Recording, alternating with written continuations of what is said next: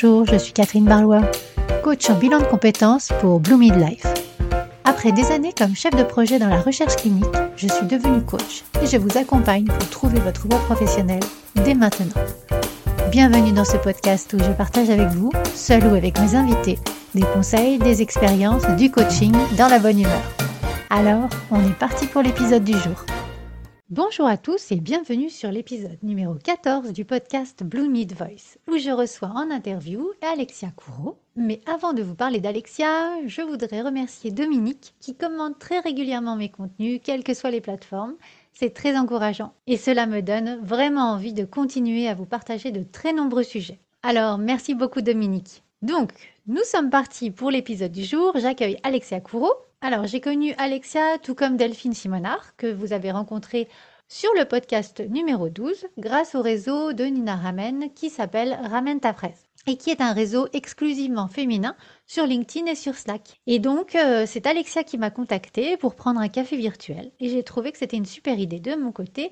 Je l'ai invitée sur ce podcast pour lui donner l'occasion de parler de ses mille vies, à moins que ce soit 2000, je ne sais plus. En tout cas, j'aime beaucoup la vie et ces moments où elle me permet de faire de très belles rencontres. Voilà, je vous laisse donc découvrir Alexia, son parcours, ses multiples projets et également ses conseils pour les futurs entrepreneurs. Et je vous souhaite une bonne écoute.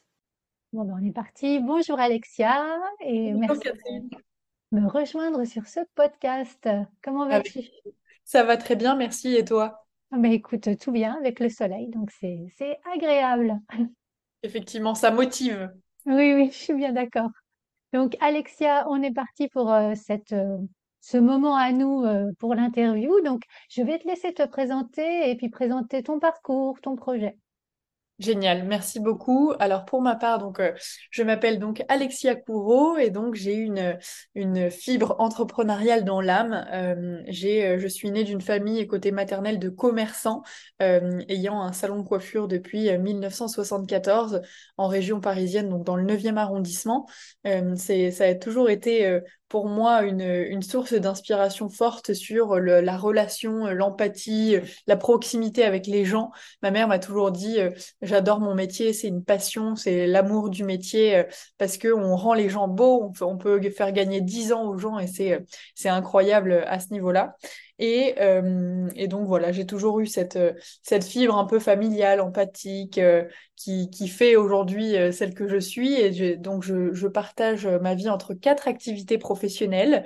Euh, la première, euh, qui est du coup, on va dire, mon activité principale, et notamment la création d'une société en gestion de connaissances, ou knowledge management en anglais, qui permet en fait de fiabiliser et structurer tous les flux d'informations dans une organisation. C'est-à-dire que l'ensemble des outils qui sont utilisés par les collaborateurs, s'assurer qu'à l'intérieur déjà, ils sont bien exploités et utilisés, et que sur toutes les informations, les documentations qui, se situent sur ces outils, que ce soit fiable, à jour, avec un bon niveau de responsabilité, et s'assurer que ce que la personne lit est bien la dernière version euh, de l'information, pour ne pas avoir à ressolliciter les gens et du coup perdre en productivité et en efficacité opérationnelle. Donc euh, ça, c'est mon activité principale que je fais pour les organisations ou pour les individus qui eux aussi ont envie d'être plus productifs et euh, ont envie de mieux gérer leurs outils et leur quotidien euh, professionnel. Et j'ai notamment euh, co-créé en juin 2022 une association sur la gestion de connaissances et la productivité qui s'appelle le Prono Club. Donc pro de productivity et le no de knowledge qui recense du coup à ce jour un petit peu plus de 60 personnes. C'est ouvert à tous, aussi bien praticiens du métier que curieux. Et euh, ce sont donc euh, des personnes de euh, start-up scale-up, de grands groupes, de cabinets de consulting, des personnes en freelance et des personnes curieuses qui souhaitent partager des bonnes pratiques, s'enrichir et partager au travers de ces, de ces événements que nous faisons aussi bien en physique qu'en virtuel, puisqu'on a des personnes aussi en, en région euh, parisienne, mais pas que. Donc euh, ça, c'est, on va dire, euh, mon centre d'activité principal sur la gestion des connaissances. Et ensuite, j'ai donc deux autres activités. La première, j'ai commencé à vous en parler, mais c'était donc mon entreprise familiale qui a été donc à ce jour créé il y a 49 ans par mes grands-parents. Ma mère y travaille depuis qu'elle a 14 ans et je gère aujourd'hui toute la partie réseaux sociaux, digital, marketing, communication, partenariat, parce que j'ai moi-même une attache sentimentale sur ce, lieu et donc sur les clientes qui nous accompagnent, les générations qui nous suivent au fil des années. Et euh, dernière activité entrepreneuriale, la création d'une entreprise de bijoux qui s'appelle Atina Paris, A-T-I-N-A. Et donc, euh, c'est une entreprise qui, à travers chaque bijou que vous portez, raconte une histoire sur un lieu, une anecdote vécue à l'étranger, que j'ai créé du coup euh, avec une autre amie qui sortit de finance après l'école de commerce. Moi, j'ai fait plutôt entrepreneuriat, je vous en parlerai un petit peu plus tard. Et donc, elle avait du mal à trouver un premier euh, job euh, en junior finance en France. Et donc, on avait l'habitude le samedi de se balader l'après-midi euh, dans Paris je trouvais un lieu pour faire un goûter et on échangeait sur la vie. Et donc, euh, on, s'est dit qu'on avait pas mal voyagé toutes les deux. Et quand, euh, en général, vous faites un achat au quotidien, vous êtes content d'avoir votre pull, votre bijou, votre cadre, mais il n'y a pas de valeur ajoutée, il n'y a pas d'histoire euh, sur l'achat que vous faites. Et donc, chaque bijou, là, rappelle un lieu existant qui peut vous rappeler un souvenir passé dans ce lieu-là, en souvenir d'un futur voyage ou simplement un voyage inspirationnel pour, euh, pour vous faire voyager un petit peu euh, euh, autrement que dans le quotidien. Voilà, donc, donc quatre activités professionnelles, des journées assez riches, mais c'est aussi ce qui, ce qui m'anime au quotidien et c'est ce qui fait que j'apprends beaucoup. Donc voilà. Ah oui, c'est tu es une femme à, mille vies en fait. Exactement. mais tout tourne autour de la, la, même si c'est des activités différentes, c'est un peu au, niveau de la mémoire, de la gestion de la connaissance, même, même les bijoux apportent la connaissance. Et, euh, raconter une histoire, euh, fiabiliser les gens, s'assurer que euh, on a un, retour positif finalement de l'impact que qu'on mène aussi bien sur euh, sur de l'inspirationnel que sur du concret de productivité. Donc oui, je pense qu'il y a un, fil conducteur derrière ça, aussi bien lié à l'humain et à la proximité que que aussi sur l'envie de de bien faire et avoir de l'impact positif.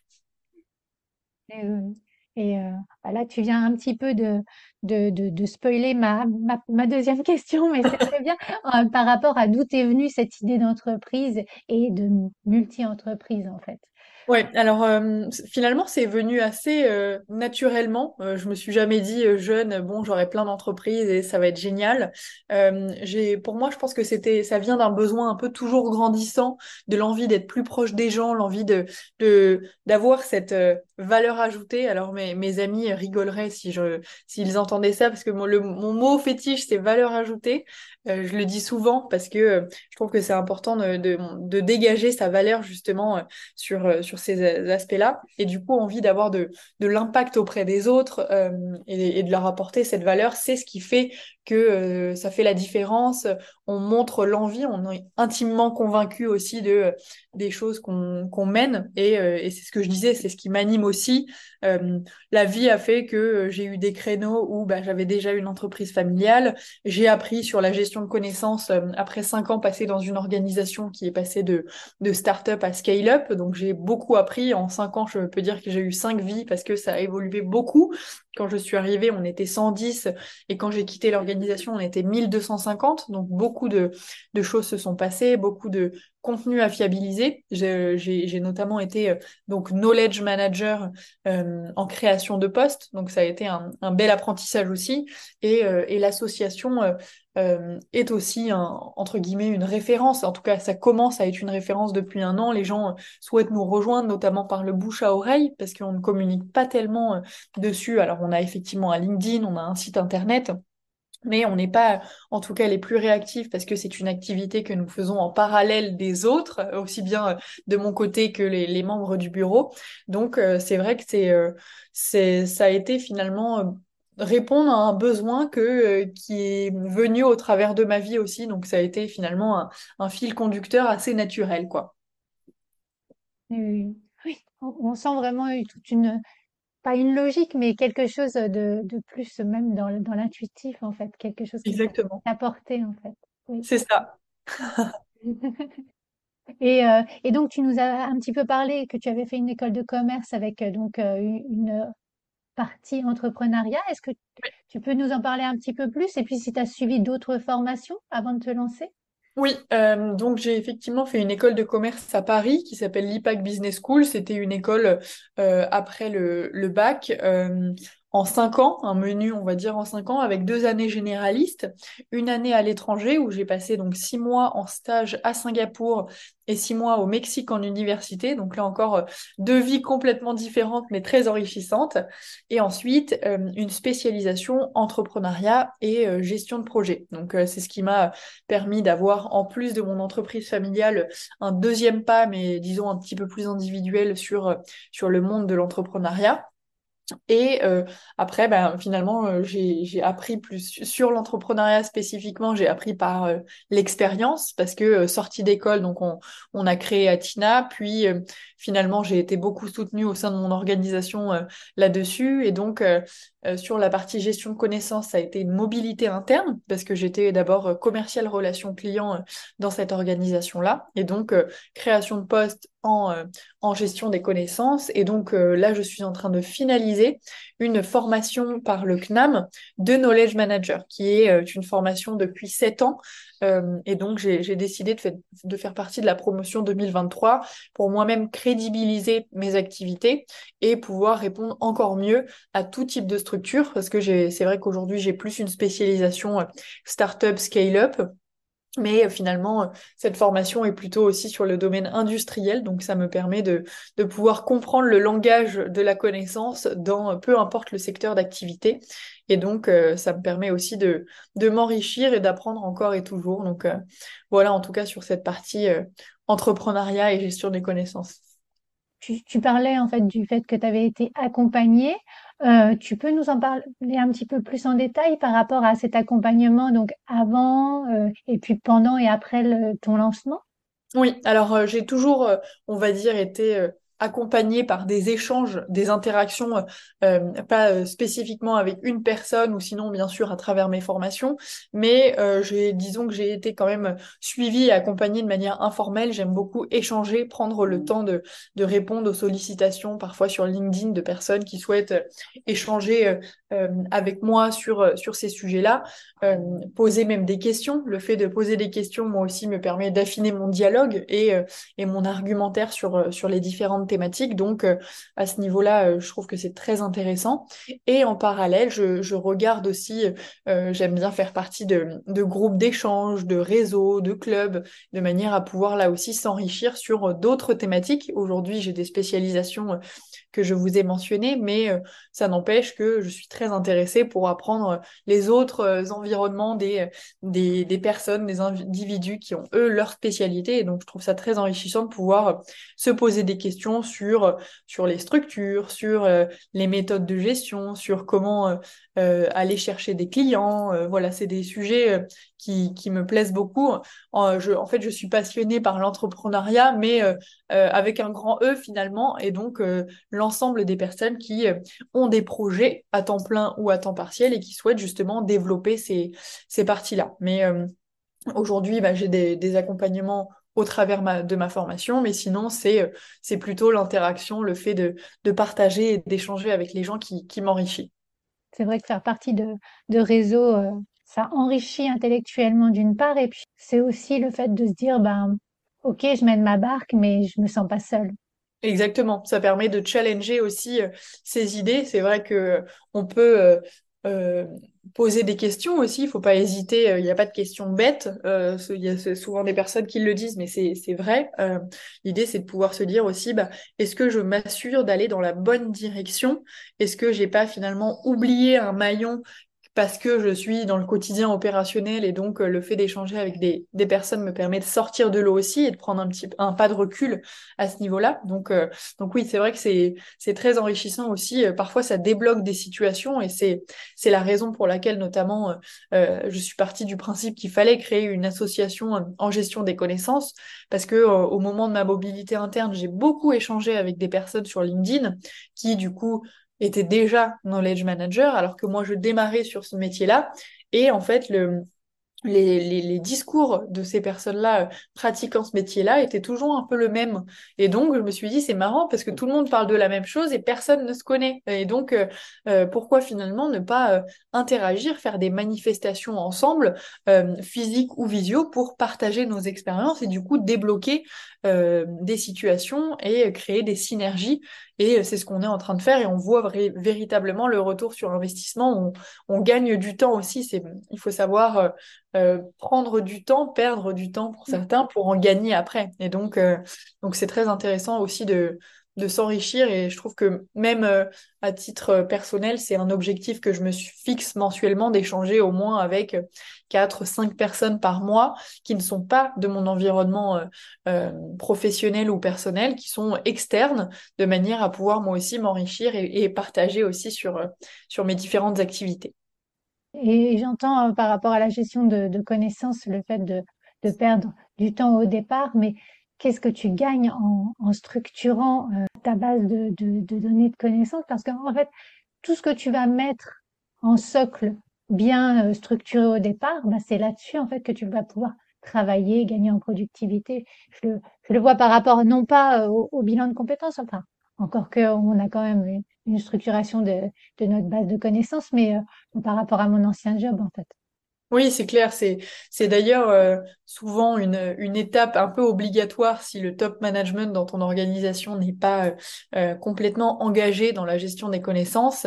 Le meilleur moyen de se faire écouter, c'est d'avoir le rapport au coût. Et en fait, on se rend compte quand on échange avec les différents départements que certains des départements par mois perdent deux heures par mois, une demi-journée, une journée parfois à chercher de l'information sur les outils ou à solliciter les collaborateurs. Il faut savoir que quand une personne est, sollicitée, en moyenne, euh, je crois selon une étude de l'OCDE, elle perd 23 euh, minutes, ou en tout cas elle met 23 minutes à véritablement se remettre dans le sujet. Donc, euh, ça, c'est du temps perdu, et donc ce, que ce temps, c'est de l'argent. Si on le rapporte au, au coût moyen d'un collaborateur dans l'organisation, on arrive vite à des montants de centaines de milliers d'euros, parfois même jusqu'à un million d'euros. Dans mon organisation, c'était le cas.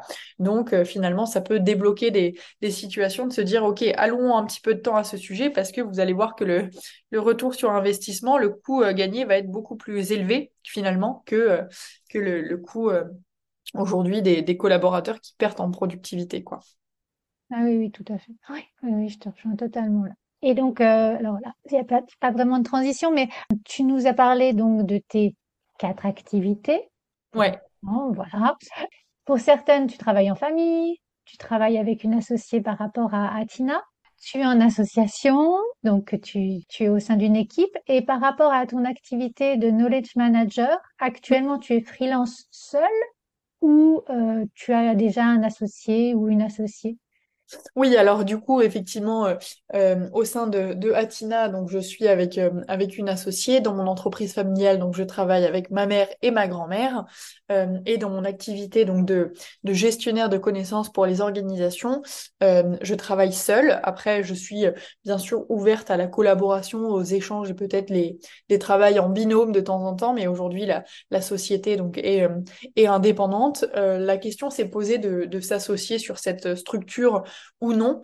Mais euh, je pense que je suis aussi dans une période de ma vie où le moment de où j'ai envie de, de moi-même créer selon euh, euh, ma feuille de route. C'est vrai que du coup j'ai j'ai pas mal d'autres personnes avec qui je travaille en parallèle et donc j'avais aussi besoin, en tout cas à l'instant T, de créer mes propres projets pour voir si ça marche et du coup travailler avec avec d'autres personnes peut-être en, en partenariat de, prestations, etc. Mais, euh, mais pour le moment, je me suis dit, allez, on, lance, on voit ce que ça donne seul et, euh, et avec plaisir pour intégrer d'autres personnes, mais euh, avec chacun sa structure pour le moment.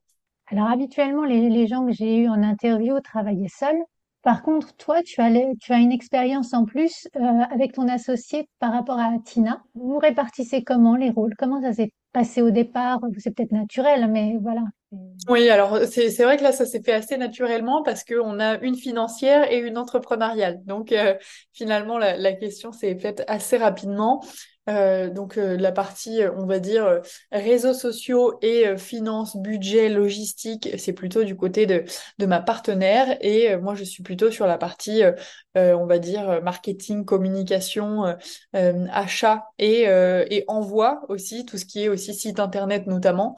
Donc voilà, on se répartit, il y, a des, aspects marketing qu'on fait un peu toutes les deux, parce qu'aujourd'hui elle fait la, partie réseaux sociaux et je fais la partie site, mais voilà, je m'occupe, on va dire, de la partie plus physique, euh, notamment car tous les bijoux sont exposés au salon euh, euh, de ma mère, donc rue des Martyrs à Paris, et, et donc tout ce qui est envoi, gestion des stocks, etc., c'est plutôt de mon côté. Donc voilà, après ça reste une une activité parallèle, c'est quelque chose qu'on souhaite garder parce que bah, c'est entre guillemets aussi un lien d'amitié qui perdure et à la fois parce que c'est finalement la première entreprise qu'on a créée. Et donc en sortant d'école c'était notre première activité. Donc on, on souhaite vraiment garder ça et faire voyager les gens, mais ça reste une, activité parallèle qui nous prend, on va dire, deux gros samedis par trimestre, parce qu'on est nous-mêmes nos, propres mannequins, on prend nos photos, euh, euh, etc. Et on fait, on raconte les histoires, on crée les textes euh, à, ce moment-là. Donc voilà, c'est pas quelque chose qui nous prend énormément de temps sur la réalisation, mais c'est quelque chose qui pour nous a une attache aussi sur le fait de d'apporter aussi aux gens et de, de raconter des histoires. Et donc, par rapport à tous tes parcours, est-ce que tu as rencontré des difficultés? Comment tu les as surmontées? Généralement, en fait, une difficulté, ça permet de mûrir. Oui, C'est ce que, c'est ce que j'allais dire. Pour moi, j'ai pas l'impression d'avoir vécu de vraies difficultés, ou en tout cas, c'est que je m'en souviens pas comme une difficulté, mais plus comme un apprentissage. Euh, pour moi, la difficulté, c'est de, de, de réussir à trouver effectivement ce point d'accroche professionnel qui fait que le travail que tu réalises est un, un vrai bonheur au quotidien finalement. Bien sûr, euh, le, la vie d'entrepreneur, euh, alors associé avec sa famille, seul, c'est c'est du stress, c'est des challenges, c'est beaucoup de, remise en question aussi, mais c'est aussi beaucoup de, de satisfaction, de bonheur, le fait d'être indépendant. Alors tout le monde n'est pas euh, n'aime pas être seul, euh, mais je sais qu'aujourd'hui, c'est quelque chose que j'aime beaucoup, moi aussi, d'avoir cette, cette indépendance, de pouvoir euh, bah, alterner aussi dans ma journée un peu de travail, un peu de plaisir aussi, et c'est ce qui me rend pas moins productive. Au contraire, je peux allouer du temps aux, passions de mon quotidien, et donc ça me permet moi aussi de, de bien me sentir avec moi-même finalement et d'être en phase avec ce que j'ai envie de, de délivrer. Donc donc oui, euh, difficulté au moment de la création de sa société sur euh, par où démarrer, euh, sur bah, est-ce qu'on s'associe ou pas, quel, quel avantage cela peut avoir, difficulté sur le fait d'acquérir des clients aussi, parce qu'on ne sait pas toujours par où démarrer, comment, comment faire finalement, comment faire telle ou telle activité, c'est des questions perpétuelles, mais l'idée c'est de se dire, bon bah à partir du moment où on en a l'envie et la conviction, bah, on essaye et puis si ça marche pas, c'est pas grave, ça restera un apprentissage euh, et, euh, une, belle anecdote aussi à raconter, quoi.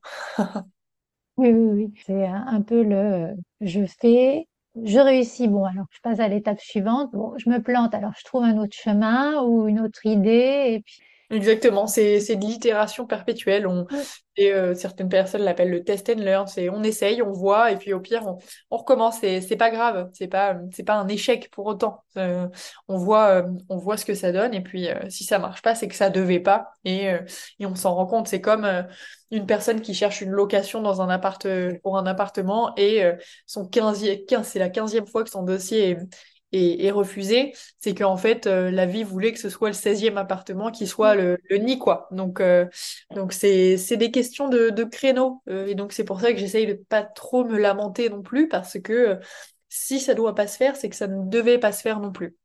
Pas toujours facile à, à, mettre en œuvre intellectuellement, mais l'idée, c'est de se dire, enfin, si, si vous, là, prenez juste 20 secondes en vous disant, bah, il y a deux ans, où est-ce que j'étais? Et finalement, euh, vous êtes là aujourd'hui, euh, euh, il fait beau, vous êtes heureux et vous vous dites, bah, en fait, oui, si je suis là, c'est parce que il fallait que je sois là. Il y a deux ans, mes craintes, mes peurs, mes, angoisses ont été presque nécessaire à, être la personne que je suis aujourd'hui, la personne épanouie. Donc, donc c'est, important parfois aussi de prendre ce pas de recul, je trouve. Mmh. Ah oui, oui, je suis tout à fait d'accord. regarder dans le, dans le rétroviseur et puis se dire, ah ouais, oui, c'est vrai. J'ai quand même parcouru tout ça. Ouais, exactement.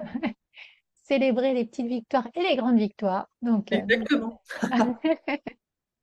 et donc, par rapport à, ça, est-ce que tu peux nous partager, ce qu'on va dire, les, les, les, plus beaux moments de ces, de ces mois passés dans l'entrepreneuriat?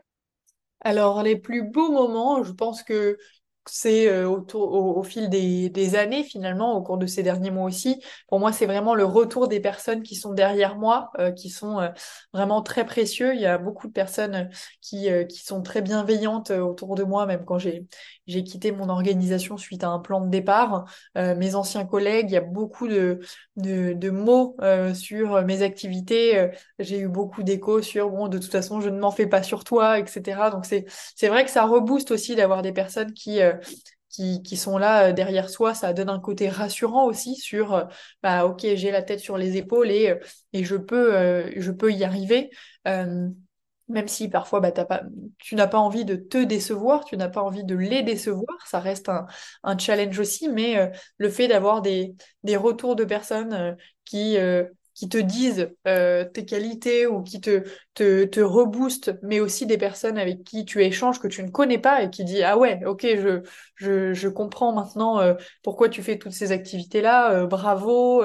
voilà, parfois c'est juste un mot qui fait que ça, ça te rebooste sur la journée complète aussi, un échange, une, une interaction qui fait que que, que c'est des beaux moments qu'on garde aussi bien dans la tête que parfois dans les écrits. Et je trouve que peu importe les moments de la vie, les retours des personnes qui sont derrière toi, c'est un vrai soutien et, c'est ce qui fait que ça te donne aussi envie d'avancer. Là encore, euh, c'est la partie humaine qui parle, l'empathie, le, le, rapport aux autres, mais je trouve que c'est finalement presque le plus important dans le quotidien.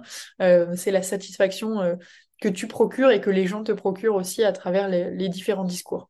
Ça nourrit, ça enrichit, ça, c'est ça, ça, ça apporte que du pour moi que du positif. Et là encore, si c'est moins positif et moins bienveillant, bah, c'est un apprentissage et c'est pas grave.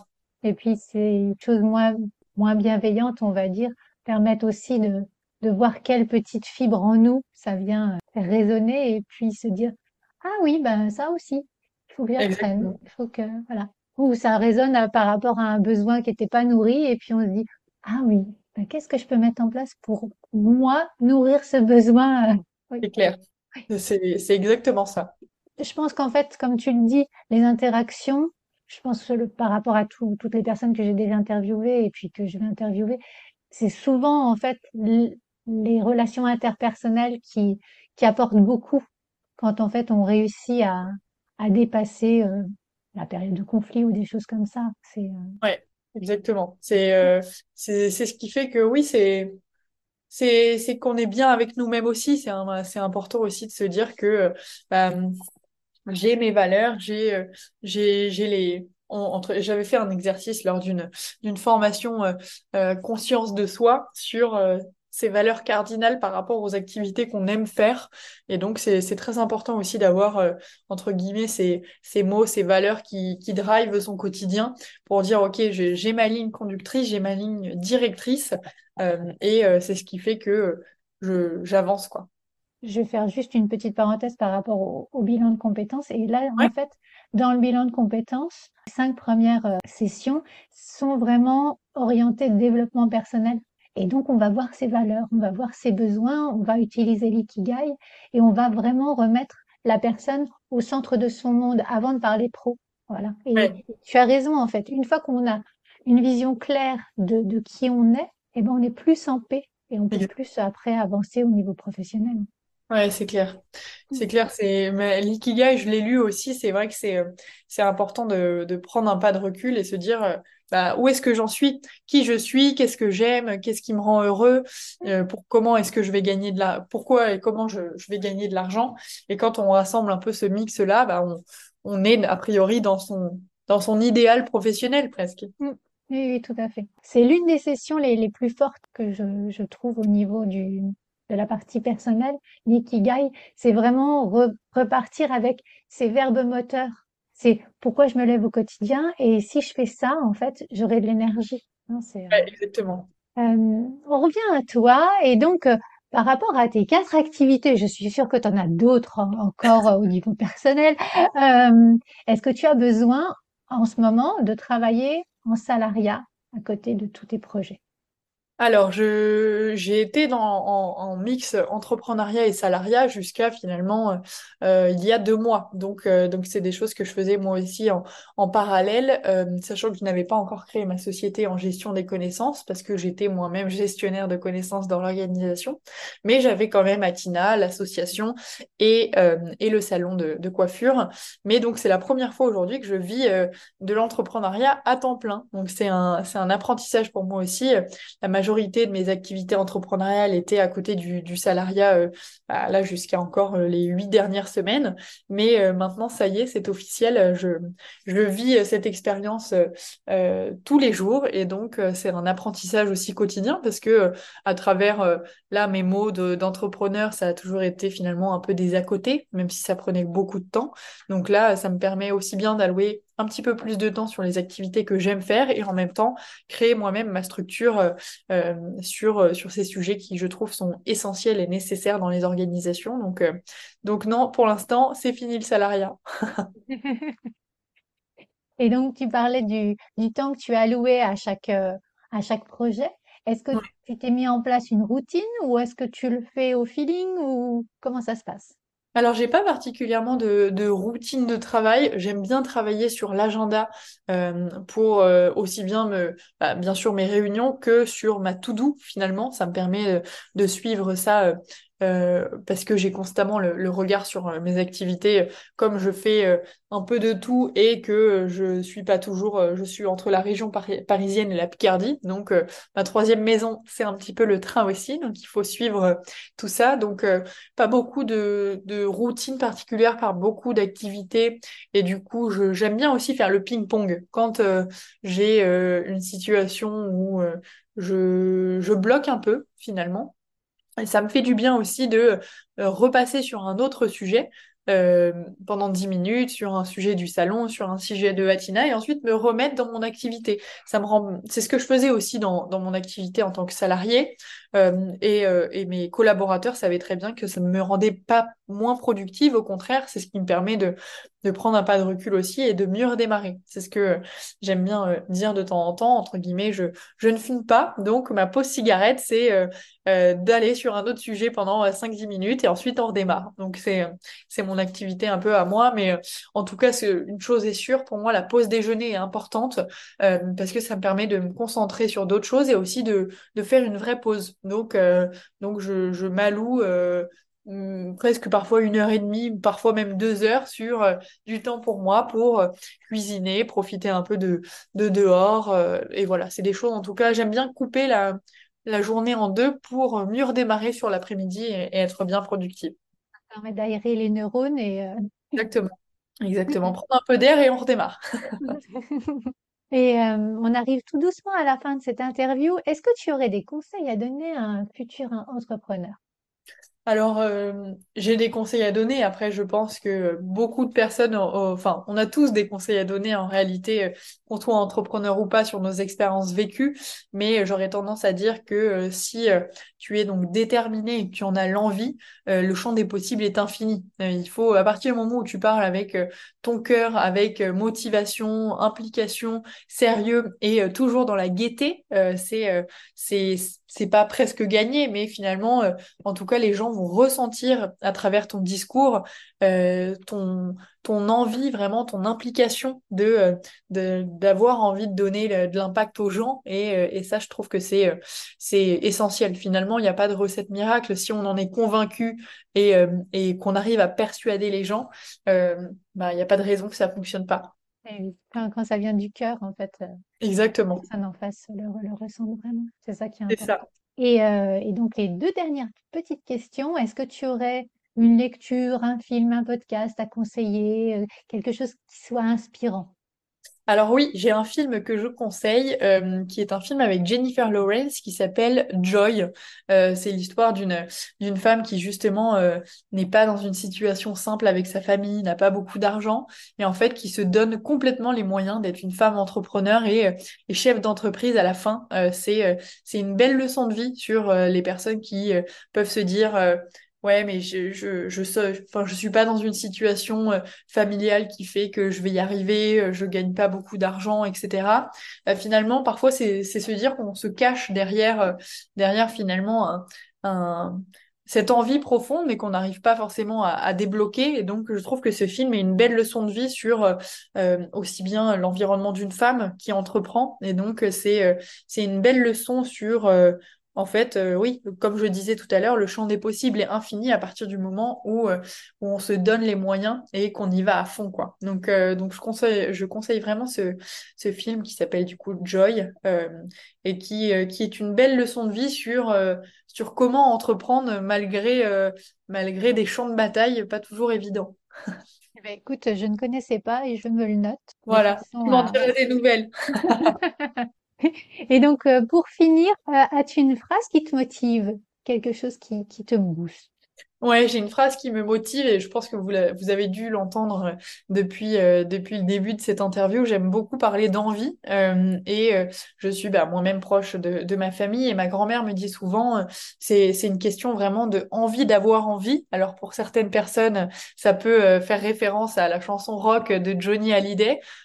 ça l'est aussi pour moi, mais c'est aussi, pour moi, ça dit tout. À partir du moment où tu as envie euh, d'avoir envie de faire les choses, bah, en fait, le champ, euh, comme je disais, et, euh, le, chemin est devant toi. Et donc, à partir du moment où on en a vraiment l'envie, l'intime conviction et, la vraie envie, il n'y a pas de raison que, que ça marche pas, quoi. Donc, donc pour moi, c'est, c'est la phrase qui booste au quotidien et je pense qu'il va me suivre sur les, les prochains mois et les prochaines années celle qui t'a construite, vu que c'est ta grand-mère, je pense que ça fait partie du monde familial. Euh, Exactement, encore un lien euh, à la famille, à l'empathie, euh, au rapport aux gens. Donc voilà, le fil conducteur est bien là. bon, bah, en tout cas, merci beaucoup Alexia.